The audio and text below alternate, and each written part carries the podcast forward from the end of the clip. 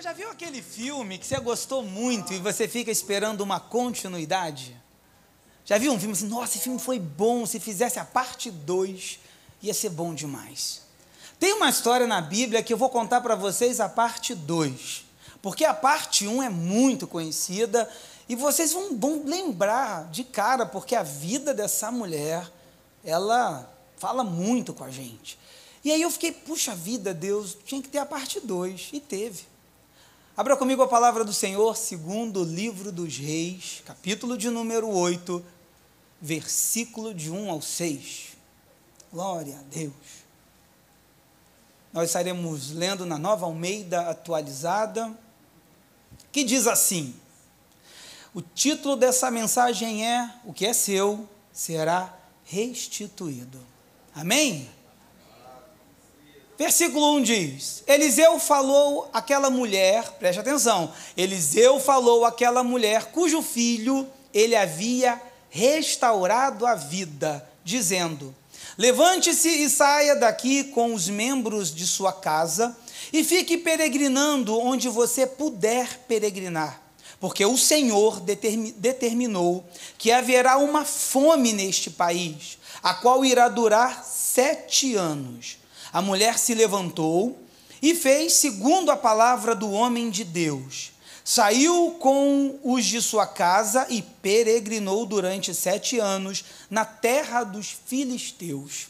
Ao final dos sete anos, a mulher voltou da terra dos filisteus e foi falar com o rei para reclamar, presta atenção, reclamar a sua casa e as suas terras o rei estava falando com Geazi, o servo do homem de Deus, dizendo: Conte-me todas as grandes obras que Eliseu tem feito.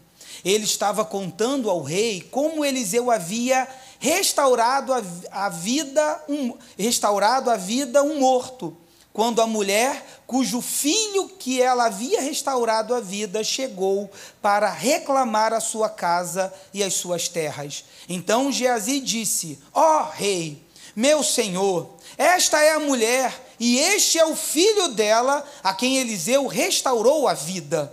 O rei interrogou a mulher e ela lhe contou tudo. Então o rei colocou um oficial à disposição da mulher e lhe deu a seguinte ordem: faça com que lhe seja restituído tudo o que era dela, inclusive todas as rendas do campo, desde o dia em que deixou a terra até agora. Amém? Senhor, em nome de Jesus, que nesse breve momento teu Espírito Santo, meu Pai, fale aos nossos corações, em nome de Jesus. Amém. Irmãos, essa é a parte 2 da, da mulher sunamita, que lá no capítulo 4, era a mulher que quando Eliseu passava, e ela tinha posses, tinha dinheiro, ela falou assim: Nossa, é homem de Deus. Falou com o marido dela, que já era um homem muito velho, de idade avançada. Falou assim: Nós vamos construir para ele um quartinho para quando o homem de Deus passar, ele repousar. Olha que mulher generosa. Ela fez o quartinho, bonitinho o quartinho do profeta, e era de Eliseu. Eliseu ficou muito feliz e falou assim: Nossa, Geazinho, ela, ela fez isso de bom coração, sem pedir nada. Mas eu queria dar alguma coisa para ela. Ela tem dinheiro, ela tem posses. Geazinho, Geazinho sondava, acho que Geazinho sondava os negócios, né? Ele falou assim: Olha, ela não tem filhos, o marido dela já é bem avançado de idade, ela não tem filhos o Eliseu chamou a mulher e falou assim: Olha, mulher, ano que vem você vai estar com um filho nos teus braços. Uau! Só que esse menino nasceu.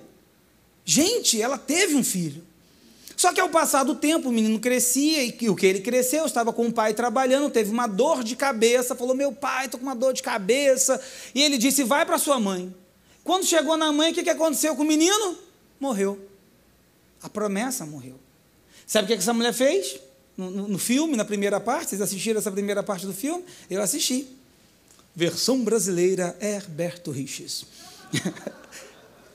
Ela deixou o menino no quarto, pegou a mula dela, foi em direção ao profeta. O marido falou assim: Ué, mas hoje não é dia de culto? O que, que você vai fazer lá? Tá, a mulher, está tudo bem. Sabe por quê? Problema que homem não resolve, você não conta para homem. Não fica contando teus problemas para todo mundo, conta para Deus, que é Deus que tem poder. Então ela está indo, e aí quando o profeta avistou de longe, disse: Geazi, corre lá, meu filho, é aquela mulher, a sunamita, amiga nossa. Pergunta se está tudo bem com ela, com o marido e com o filho. E o Geazi, que gosta de sempre sondar tudo, né? Acho que o Geazi, meio fofoqueiro, mas agora, vamos lá, vamos, vamos tocar o barco. É um fuxico gospel. Ele foi correndo e perguntou assim: Como é que você está? Ela disse: Eu estou bem. Como é que está teu marido? Maravilhosamente bem. E teu filho? Ela não podia tremer e começar a chorar? Sabe o que ela disse? Estou bem. Mas quando ela chegou nos pés do homem de Deus, de Eliseu, ela, ela rasgou o coração. Ela chorou. Ela falou: Eu não pedi nada. Olha, ela reivindicou, irmãos, ela reivindicou. Eliseu pediu para Geazi na frente, depois ele foi. Enfim, Eliseu deitou sobre o menino e o menino ressuscitou. Entre tantos milagres, isso marcou a história dessa mulher. Então, no primeiro capítulo do filme, no capítulo 4, vai falar essa história, esse milagre. Que milagre, irmãos! Que milagre! É um milagre que aconteceu. Só que agora o tempo passa e o Eliseu era o guia espiritual dela. E Deus revelou para ele, dizendo assim: porque Deus tem domínio sobre as coisas. Deus tem domínio sobre o reino dos homens. E disse assim: Olha, mulher, vai haver uma fome muito grande na sua terra. Sai, vai peregrinar durante sete anos, para que você possa se sustentar. E ela fez. Só que quando ela saiu, irmãos, ela, ela não levou casa com ela, deixou as terras dela. É interessante quando eu leio esse texto que nós acabamos de ler, que o, o, lá no capítulo, no primeiro filme, no capítulo 4, o marido já era muito avançado de idade. E eu não vejo o marido aqui quando ela vai falar com o rei. Logo, eu entendo, uma hermenêutica, que o marido morreu. E aí tudo é muito difícil naquele contexto de tempo quando uma mulher não tinha um marido. Tinha um filho que era o herdeiro. Só que quando ela volta, ela descobre que as terras dela foram todas invadidas e as pessoas já estavam. Né, uma turma lá do chapéu vermelho invadiu as terras dela e estava lá, irmãos. E ela falou: Quero minha terra de volta. Não aguentei. Irmãos, foi lá. E aí ela falou para o rei, só que olha, olha que coisa incrível, a providência de Deus. Aí vai ter uma diferença do milagre. A providência é diferente. Quando ela está chegando para falar com o rei, o Geazi já estava lá, que gostava de contar tudo, contando para o rei os milagres que Eliseu fazia. Falou do machado que flutuou, que boiou na água. Falou da panela que tinha veneno e ele jogou farinha e o veneno acabou. E depois ele contou, você não sabe da maior, a sunamita. E ele contando, ele ressuscitou o filho dela. Quando ele contava isso, quem está chegando? Hum, aí você pensa assim, foi coincidência? Não existe coincidência. É providência de Deus. Deus estava providenciando aquele momento. O rei estava empolgado, ouvindo a história da ressurreição, e ele diz assim: chegou a mulher, e é aquela mulher, e olha, ela está com o filho dela. E o rei perguntou: Uau, é você? Me conta! E aí ela contou toda a história e falou assim: Mas rei, eu também tenho um negócio para falar. Acontece que quando Eliseu me deu uma direção de Deus, eu saí, mas agora que eu voltei, minhas terras foram invadidas. Eu não tenho mais casa, não querem devolver minhas terras. E aí o rei vai fazer algo incrível, meu irmão e minha irmã. Ele vai dar ordem a um oficial dele para ir com essa mulher, dizer para as pessoas: devolvam as terras dela e mais. Tudo aquilo que durante sete anos vocês plantaram, venderam e receberam, ela será restituída. Isso é providência de Deus providência de Deus sobre a vida dela. O que, que eu estou querendo trazer com essa mensagem? De um Deus que faz milagres nas nossas vidas, aos quais nós não podemos. Sabe o milagre que Deus faz? Um câncer. uma luta que não que está longe das minhas forças. Deus, ele faz o um milagre, irmãos, e ele fez no primeiro filme. Mas há um momento em que Deus vai, faz, vai fazer a providência dele vir sobre a sua vida. É quando você se dispõe a acreditar e a fazer. Porque enquanto você fica parado na inércia, nada acontece. Mas quando você resolve acreditar e se movimentar, as portas começam a se abrir sobre a sua vida e a sua história. E é isso que acontece com ela. Essa, essa, essa mulher tem algo que me chama a atenção, porque ela também plantou, ela sempre fez o bem. Vou falar uma coisa para você: não canse de fazer o bem, porque se você não cansar, em tempo oportuno, Deus irá te abençoar. Não canse de ser serva e servo de Deus, porque no tempo oportuno, Deus fará um milagre sobre a sua vida.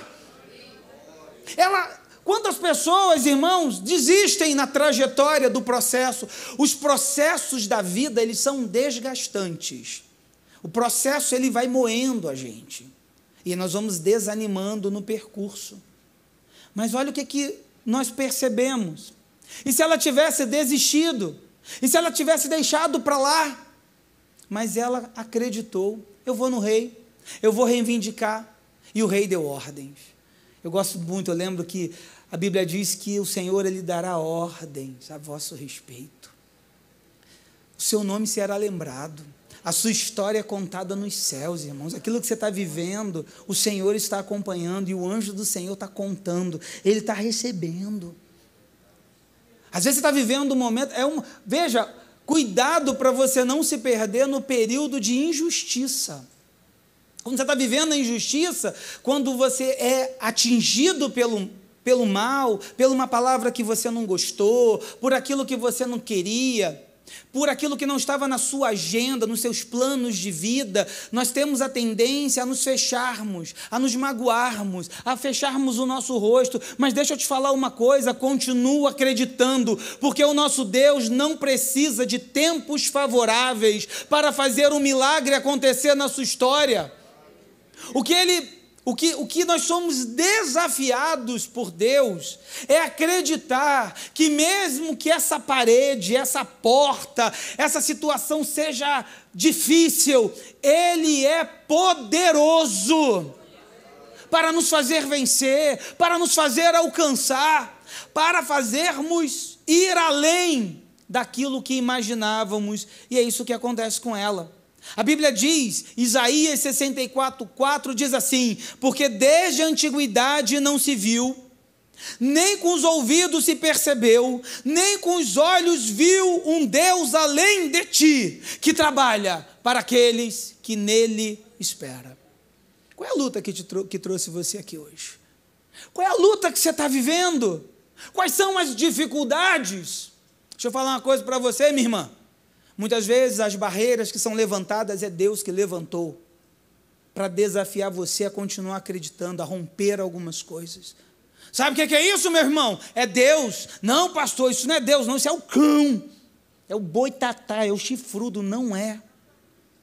Deus está fazendo com que você exercite a fé, irmãos. Lembra dos espias?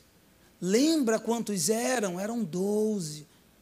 Dez desacreditaram, dois acreditaram, e por causa desses dois, Deus permaneceu a bênção e eles serão separados. Josué vai liderar.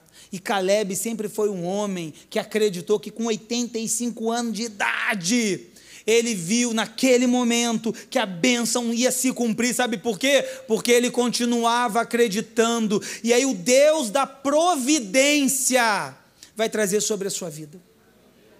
Deus, nesse momento, começa a trabalhar na nossa história para que a gente consiga, para que nós possamos conseguir. E aí vem mais uma pergunta: o que trouxe você aqui? O que que você precisa essa noite na sua vida? Você precisa de um milagre ou talvez uma providência de Deus? Talvez isso que você queira desistir é Deus trabalhando na sua vida. Porque Deus trabalha debaixo da obediência daqueles que persistem.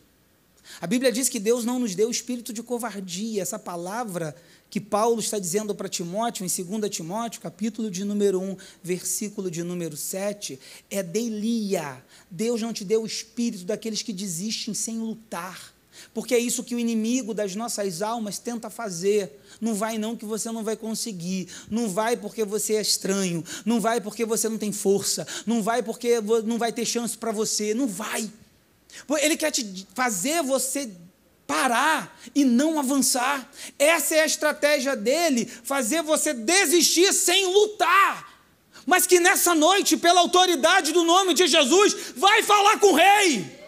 Porque já há informações a teu respeito sobre o que está acontecendo na sua vida. Não desista. Às vezes, irmãos, olha, eu vou contar para você, às vezes eu tive que já engolir sapo. Você já engoliu sapo? Já engoliu, irmão? Tem uns sapos que são grandes, aí você tem que cortar no meio. Porque não dá para engolir o bicho inteiro. Corta no meio. Tem outros sapos que você divide em quatro. Pega a perninha. Que nojo, pastor. É para você lembrar que na vida Deus quer nos amadurecer para vencermos.